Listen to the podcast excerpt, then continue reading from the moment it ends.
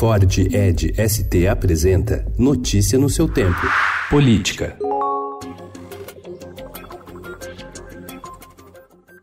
Indagado sobre a possibilidade de ocorrerem no Brasil manifestações de rua semelhantes às que têm balançado o Chile nos últimos dias, o apresentador Luciano Huck, apontado como possível candidato à presidência em 2022, disse que se o Estado brasileiro não aliar políticas sociais eficientes às ações liberais, o país pode sofrer uma convulsão social em médio prazo. Durante o 12º encontro de líderes da Comunitas realizado ontem em São Paulo, o apresentador disse disse que o que está acontecendo no Chile tem que ser uma lição.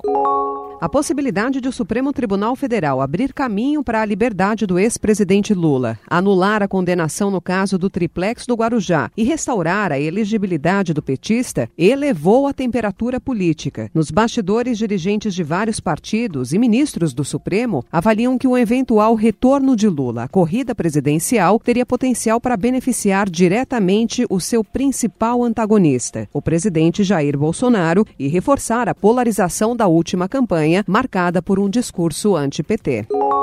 O empresário Arthur César de Menezes Soares Filho, de 59 anos, conhecido como Rei Arthur, foi preso em Miami, nos Estados Unidos, ao tentar renovar o visto que lhe permitia morar no país.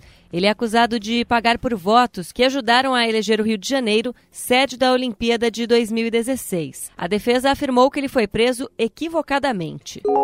Depois de dez meses de idas e vindas em negociações com São Paulo, o governo federal decidiu fechar a Companhia de Entrepostos e Armazéns Gerais de São Paulo, a CEAGESP, atendendo a um pedido da gestão João Dória. O destino do terreno, entretanto, ainda permanece incerto. Dória promete criar um centro de tecnologia no local, mas a gestão Jair Bolsonaro não confirma. A companhia está no Plano Nacional de Desestatização e seu destino será definido pelo BNDES até 2022.